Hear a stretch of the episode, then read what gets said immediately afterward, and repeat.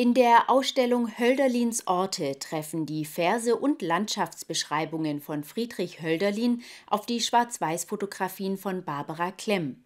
Eigentlich für das Hölderlin-Jubiläumsjahr 2020 konzipiert, macht die Wanderausstellung nun noch einmal Station am Ort ihrer Entstehung, dem Museum Hölderlin-Turm in Tübingen.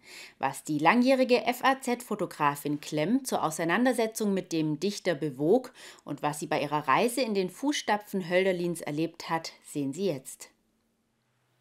In deinen Tälern wachte mein Herz mir auf zum Leben, deine Wellen umspielten mich, und all der holden Hügel, die dich Wanderer kennen, ist keiner fremd mir.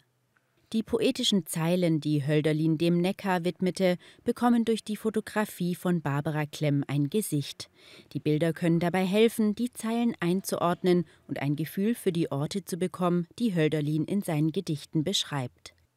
Also es war schon für mich wichtig, die, äh, die Atmosphäre der Gedichte und was Hölderlin versucht auszudrücken, dass ich das probiert habe, in den Bildern zu zeigen, indem man also eine Stimmung mit dem Mond, der sich im, im Meer spiegelt, fotografiert.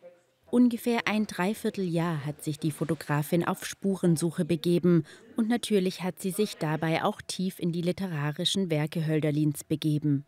Also ich muss sagen, mich hat viel überrascht. Also für mich war Hölderlin nicht so zugänglich. Und ich fand es ganz wunderbar, als eine Freundin von uns, die Lehrerin war und die sich sehr mit Hölderlin auch befasst hat, mal uns Gedichte vorgetragen hat. Und dann öffnete sich auf einmal viel mehr, was Hölderlin in seinen Gedichten doch manchmal mit einer komplizierten Sprache äh, gemeint hat. Und das fand ich sehr schön. Also das war eine große Bereicherung. Auf ihrer Spurensuche besuchte Klemm viele Orte, die in Hölderlins Leben eine Rolle gespielt haben. Aber hat sie dabei auch selbst einen Lieblingsort gefunden? Das ist äh, Bad Triburg, fand ich, weil da der Suchet-Goldhardt so wunderbar auf einem kleinen Sockel, auf einer kleinen Insel mit Rosen umgeben eine, ein Denkmal bekommen hat und weil ich mir vorstellen konnte, in dieser sehr, sehr schönen Gegend, die ich vorher nicht kannte, diese Parklandschaft, dass Hölderlin und Suchet da miteinander vielleicht wirklich eine der schönsten Zeiten verbringen konnten, bevor das alles in die Brüche ging.